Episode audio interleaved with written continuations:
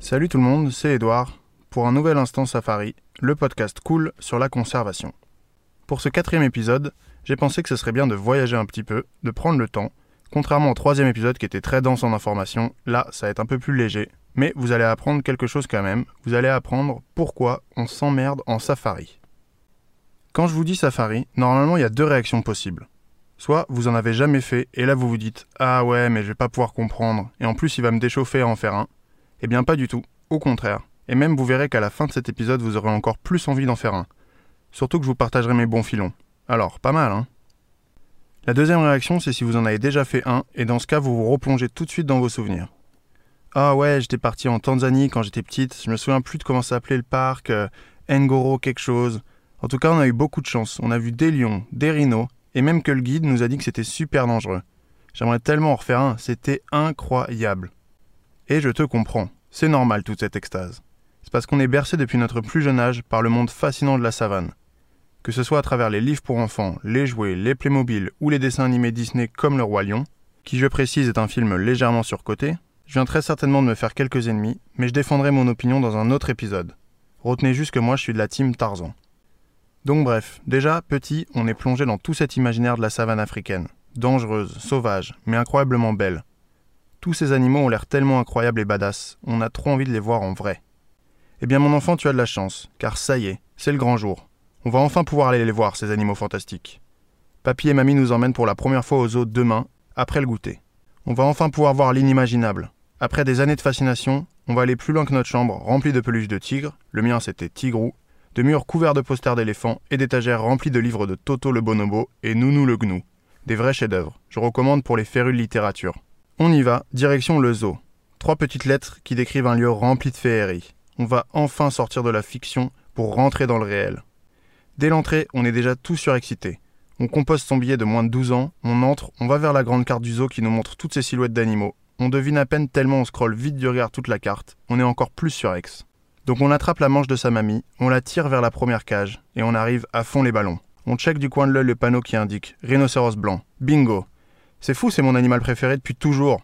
Alors, il est où? Pas là, pas là. Ah, il est là. Ouais, je le vois. Mais. Mais il dort en fait. Aïe. Premier échec. Enfin bon, c'est pas grave, hein. C'est incroyable quand même. On reste surexcité, on le pointe du doigt, on cherche à croiser son regard. Inconsciemment, on a carrément envie de taper dans les mains ou même lui jeter un petit caillou juste pour le voir faire quelque chose. Mais attends, mollo malheureux. À d'autres, hein. On n'est pas fou, on est bien préparé. On a tous déjà vu Harry Potter 1 et on sait ce qui arrive au gros Dudley si on emmerde un animal en cage. Bah on tombe dans l'eau sale et on se met à dire n'importe quoi en fourche-langue. L'erreur de débutant quoi, de noob, de nulos. Donc on est toujours là à se contenter de ce qu'on voit, c'est-à-dire un animal qui se fait chier. Et petit à petit, l'état général de ce superbe animal deviendrait comme contagieux. On voit Papy qui va faire une échappée et par lire le panneau. Nanana, nanana, jusqu'à 2 tonnes, nanana. Ah, et t'as vu Sa corne, elle peut atteindre les 120 cm. Incroyable Ouais, incroyable. Bon allez, viens, on va voir l'autre cage. En plus, je crois que c'est une panthère. Et on saute comme ça, de cage en cage. Non, pardon, d'enclos en enclos, en s'auto-ajectant des doses de dopamine qui se diluent au bout de trois minutes.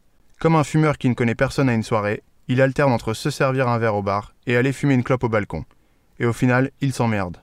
Fin de la sortie au zoo. Bilan de l'expérience. On va pas cracher dans la soupe, c'était incroyable.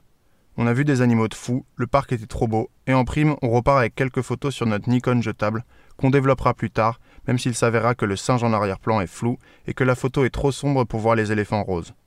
Enfin ça, c'est pour ma génération. Si ça se trouve, quand vos grands-parents vous emmenaient au zoo, ils prenaient des snaps sur leur iPhone 4S. Après cette première expérience au zoo riche en émotions, on se dit que c'était incroyable et qu'on aimerait trop y retourner. Rassure-toi petit, tu vas y retourner. Mais tu sais bien qu'au fond de toi, tu te dis qu'il y a peut-être mieux, peut-être encore plus incroyable. Imagine si tu pouvais rentrer dans l'enclos. Trop délire. Non, mais c'est impossible. Ils vont nous manger. On n'est pas cons, hein. Plus tard, on continue à développer notre engouement pour les animaux. On découvre les reportages animaliers. Vous savez, ces superbes documentaires sur les chaînes d'habitude nazes à la télé, la 7, la 5, la 14. On zappe, on zappe, et en passant dessus, on s'arrête deux minutes pour checker ce qui se passe. Mais pourquoi les hyènes elles se rapprochent du lion là? Chelou. Une heure et demie plus tard, on est toujours là à regarder un combat entre un scarabée rhinocéros et une fourmi-lion, encore plus à fond qu'un combat de MMA. On a déjà dégommé deux paquets de chips, on a crié, on a pleuré. C'est quand même dingue ces reportages animaliers, franchement. Ils sont trop forts pour filmer des spots incroyables, mais ce qui me fascine le plus, c'est comment ils arrivent à te faire perdre tes repères. C'est vrai, après le documentaire, t'as l'impression qu'il n'y a que en Europe qu'on a des routes, des clôtures, des maisons, etc. Le reste du monde, c'est Jurassic Park. Faut bien se cacher, hein, sinon c'est mort. À l'adolescence, on développe des compétences incroyables sur Zoo Tycoon. On est les boss pour faire venir des familles américaines s'empiffrer de glace devant nos lions. Quel jeu de dingue. En fait, c'est cool les zoos. Viens un jour, à la rentrée des vacances de Pâques, quand toi tu étais allé voir Papy en Lozère, un de tes potes vient vers toi tout bronzé, grande banane, et te raconte qu'il est allé faire un safari photo, avec sa famille. En plus, il se gêne pas pour te montrer tout ça. Que ce soit son album Kenya 2012, partagé en intégralité sur Facebook avec 112 photos, ou bien son fond d'écran de téléphone, ou encore pire, quand tu vas chez lui, il dégaine son superbe album photo et te montre comment sa famille parfaite s'est retrouvée perdue dans la brousse à ce moment-là parce qu'en fait, tu vois, le guide blablabla, l'enfoiré. Et c'est en rentrant chez toi que tu te dis Eh mais attends, moi aussi plus tard je vais faire un safari. Et bim Comme une graine qui commence à germer dans ta tête, le rêve du safari s'installe dans ton cœur. C'est beau. Mais bon, en attendant, tu te concentres sur le lycée, le bac, APB, ou maintenant Parcoursup, sur comment draguer ta target avant la fin des cours, ou plein d'autres préoccupations. Plus tard, dans ta vie de jeune actif dynamique, ton envie de safari ressurgit de nulle part.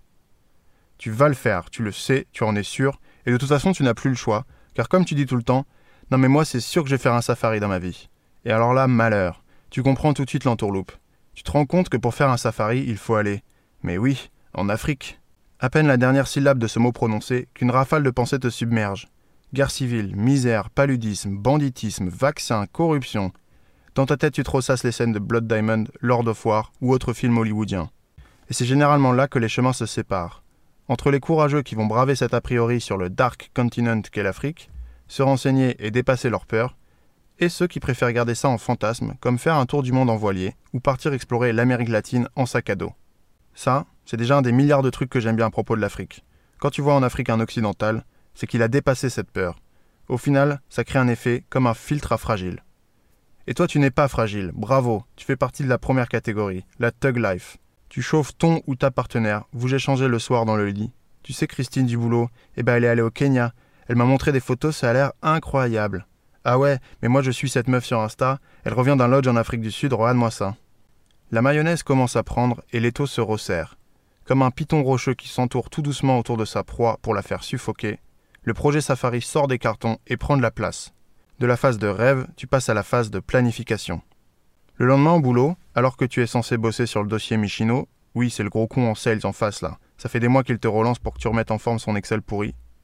Bon, toi clairement t'as la flemme. T'es en pleine digestion après t'être pété le bide avec la formule 12,50 sushi à volonté au Asian Delice de la rue Jean Jaurès. Et au lieu d'ouvrir Facebook, tu décides que ça serait bien de commencer à regarder pour ton voyage safari de rêve. Et là, un réflexe tout à fait humanoïde nouvelle fenêtre Google ou Ecosia pour les kiffeurs, et tu rentres la combinaison gagnante. Google plus Safari plus Afrique plus pas cher plus juillet. Hunter. Cette formule magique te téléporte dans un nouveau monde. Le monde du SEO, SEM, du référencement Google pour Safari. Les plus grosses agences de voyage spécialisées, les plus gros lodges du marché et les énormes tours opérateurs se battent à mort pour être en haut de cette liste. Il faut les imaginer comme les stockbrokers dans le Wall Street. Bon, tu les entends pas et c'est juste des sites web, donc beaucoup moins spectaculaires, mais bon, c'est pour l'image. Allez, tu te décides, comme pour les melons au supermarché. Tu prends pas le premier, pas le troisième, allez le quatrième. En plus, il s'appelle Lion Safari, et moi, j'adore les lions. Tu cliques et tu rentres dans un nouveau monde. Un superbe panorama interactif de photos 4K d'animaux, de lodges, de rivières, de montagnes. À peine arrivé, tu te projettes déjà avec ton mec, à la place de ce couple de top modèles sur la photo là, en train de manger un continental breakfast en maillot de bain, tout en se tapant une énorme barre de rire. Attends, attends. Tu vas me dire que le gars qui a des six-packs là, il prend 3 pancakes, 4 muffins, 2 œufs au plat, 4 yaourts et 2 salades de fruits? Bah l'hiverne, ouais. En te baladant sur le site, tu découvres des termes que tu ne connaissais pas. Big Five, Bushwalks, Game Viewers, etc. Quelques minutes plus tard, tu es emballé. C'est l'agence Safari qu'il te fallait. Ils ont plein de tours. Tu te laisses séduire par le Safari Adventure Travel Escape for Nature Lovers and Citizens of the World, blablabla. Bla bla bla. En plus, c'est écrit à partir de 1000 euros par personne. C'est nickel, c'est ce que j'avais prévu. Il faut envoyer un mail pour demander un devis. Ah tiens, Il y a la place pour écrire ce que je veux. Et là, tu deviens Kim Kardashian. J'aimerais un guide français, des transports domestiques en avion et pas en minivan parce que l'Afrique a des guerres civiles. C'est comme dans le film Petit pays. En attendant leur réponse, tu files sur un énième blog de voyage qui explique comment Jean et Caro, les aventuriers rigolos, se sont préparés pour leur safari au Zimbabwe. Oh là là, la liste est longue, mais ils ont raison. Il me faut une lampe frontale double batterie AA rechargeable en dynamo 50 watts. On ira ce week-end chez Decat faire des emplettes. Ça tombe bien, il me faut des chaussettes pour aller courir. Le lendemain au boulot, entre ton quatrième et ton cinquième café du matin, alors que tu commençais à peine à te lancer sur ce putain de dossier Michino, tu reçois un email. Yes, c'est l'agence de voyage Safari. Déjà, ils sont pros. Ça, c'est bon signe, ça. Alors, blablabla, nous avons bien reçu votre demande, nanana, nanana. Tu scrolles et tu descends vers le chiffre total encadré en bas, à droite. Aïe. Deuxième échec. Euh, on est deux, hein. C'était pas censé être 1000 euros chacun eh ben non, cocotte. Avec tes standards de confort, tu penses bien que tout est en option. Hein. Et comme sur les voitures, t'attends pas à avoir un toit ouvrant gratos. Bon, tu les appelles, tu vois ça avec eux. Tu enlèves quelques options, pas besoin d'avion au final, on fera gaffe. Tu appelles ton banquier pour voir si c'est good. Enfin non d'ailleurs. Appeler son banquier, c'est dans les films des années 2000. Toi, tu ouvres ton appli avec ton empreinte, tu vérifies que ton livret A est toujours là et tu valides. Tu payes les dépôts de 30%, il t'envoie la facture avec les billets d'avion, départ Roissy Terminal B à 6h du mat et c'est parti. Quelques mois plus tard, on y est.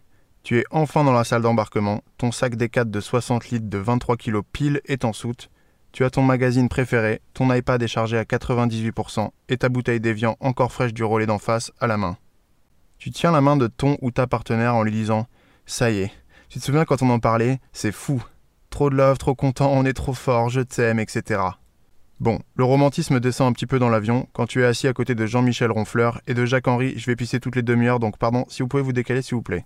Incroyable ce type. En plus, à chaque fois qu'il va pisser, tu dois enlever tes écouteurs et mettre en pause Shrek 3. Bref, dix heures plus tard, tu atterris enfin à l'aéroport de Nairobi, Johannesburg ou Dar es Salaam. Et là, on n'est plus dans le fantasme. Du hublot dehors, tu vois des palmiers, des acacias, des maisons en tôle et cette terre rouge. On est dans Out of Africa en fait. Passé la douane, tu récupères ton sac et l'aventure commence. Si tu es de la team voyage clé en main, normalement un type t'attend avec ton nom écrit sur une ardoise Véleda. Sinon, tu te démerdes. Euh, chérie, il faut qu'on récupère la voiture à Sixte. Là, c'est Hertz. Viens. Une fois embarqué dans la voiture de Locke ou dans le minivan, tu prends la route pour le lodge. Tu découvres enfin l'Afrique. Bon, en vrai, ça te change pas trop parce qu'il faut commencer par sortir de la ville en prenant la bretelle du périph vers l'autoroute A14. Tu commences à te détendre.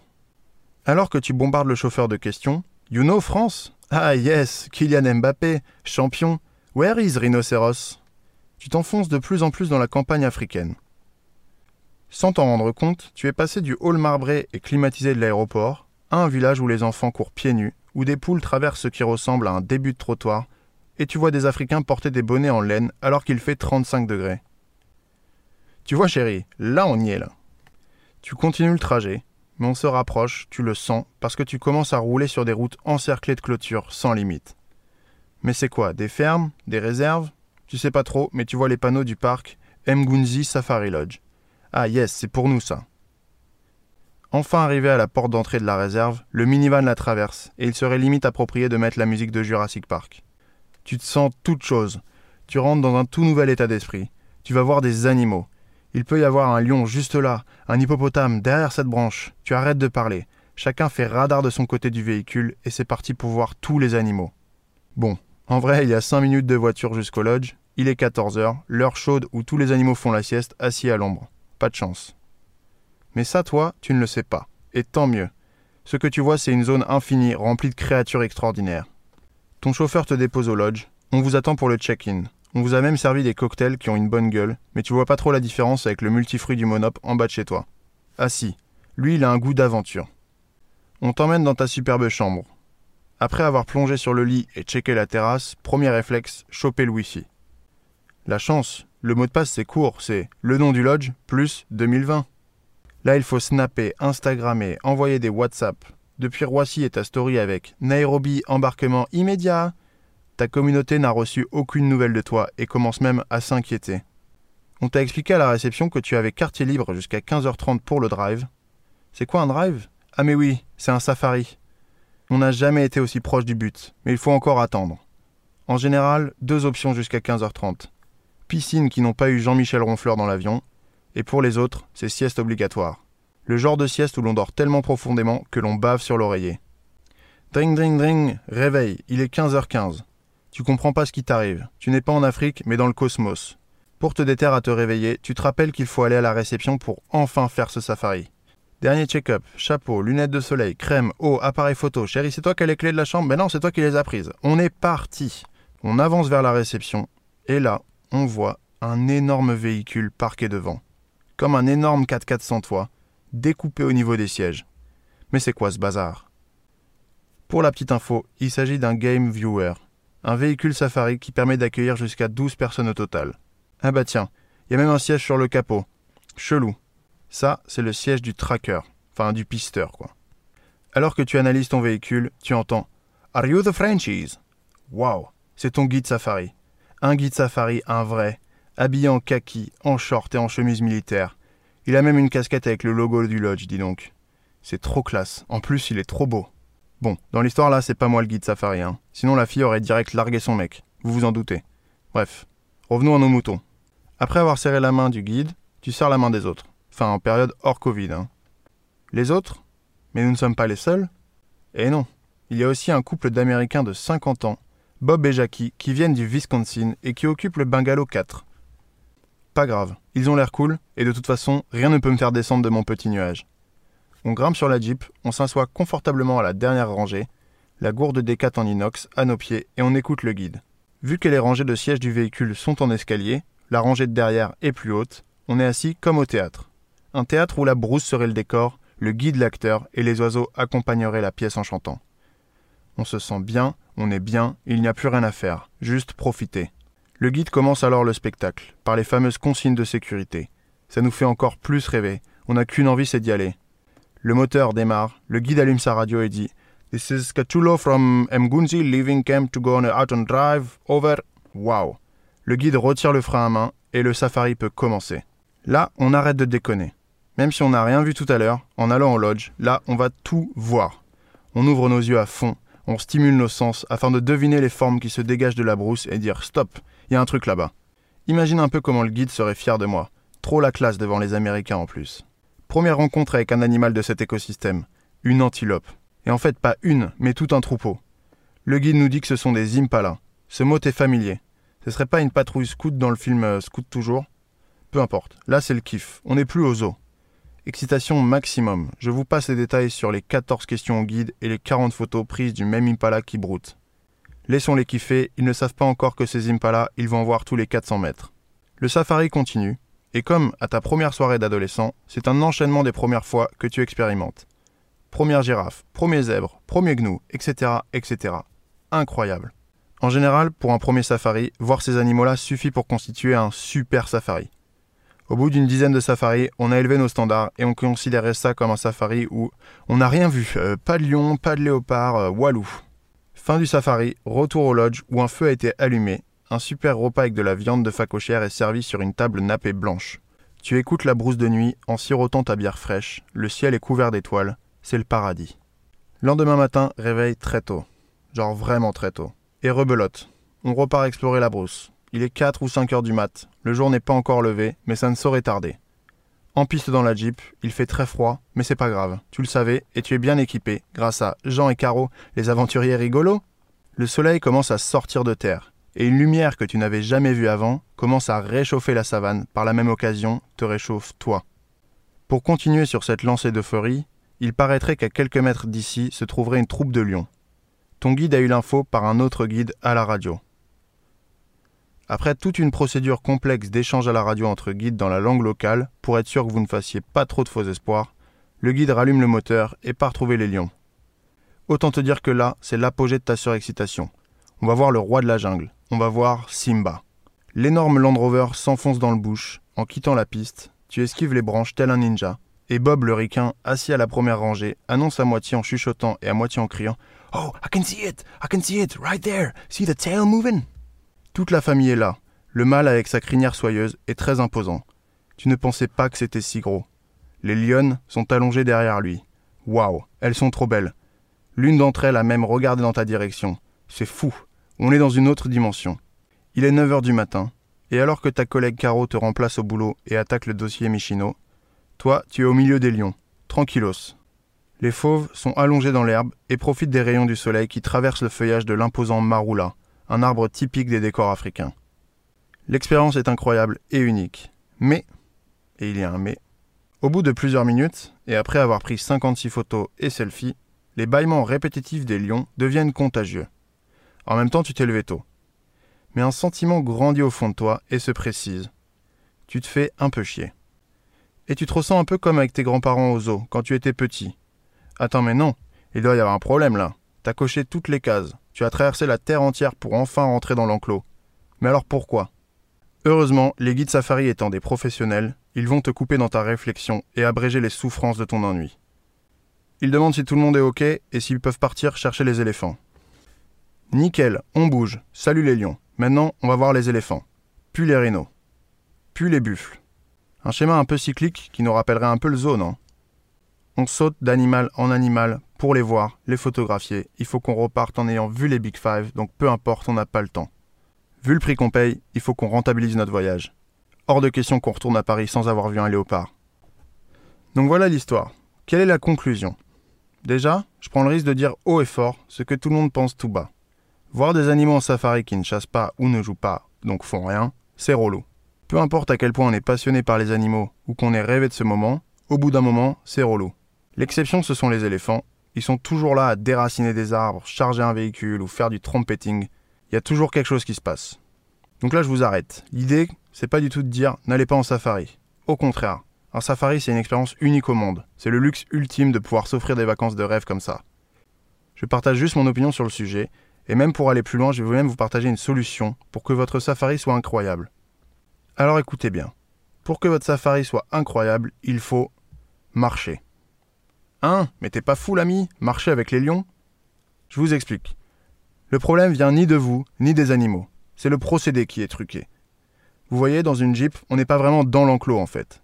Alors oui, on est dans la brousse, mais les animaux sont habitués depuis leur naissance à voir des voitures tous les jours, et donc ils n'interagissent pas avec vous. Vous allez couvrir trop de distance en voiture. Et c'est normal, vous êtes là que pour quelques jours. Il faut que vous voyez tous les gros animaux. Ok, mais selon moi, c'est aussi important d'accorder du temps aux petites choses de la brousse. Les termitières, les scarabées bousiers, les traces de lions sur le sol, les arbres, les nids d'oiseaux, les roches. C'est peut-être un peu moins vendeur comme ça, mais sachez que c'est tout aussi passionnant. En plus, vous serez à même hauteur que les animaux que vous croiserez. Vous êtes curieux de les voir, eux aussi. Vous serez vraiment immergé au milieu de la brousse et commencerez à vraiment perdre vos repères après le premier kilomètre. Personnellement, je préfère croiser un troupeau d'impala à pied plutôt que de voir une troupe de lions depuis la voiture. Bien sûr, il faut un bon guide pour animer un safari à pied, parce que c'est plus dur à animer qu'en jeep. Et rassurez-vous, il n'y a pas de danger.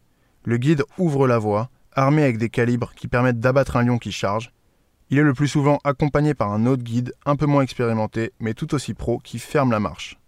C'est ce qu'on appelle le guide lead, celui qui ouvre, et le backup, celui qui verrouille. Il y a vraiment très très peu de chances pour qu'un animal vous attaque.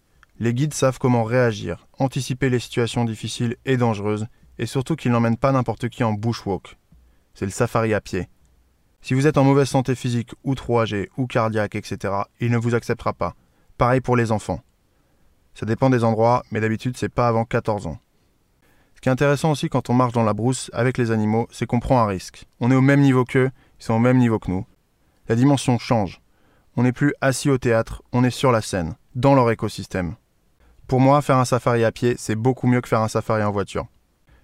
Donc, si on résume bien, si vous avez la chance de faire un safari, moi je vous suggère vraiment d'en faire le plus possible à pied. Vous regretterez pas.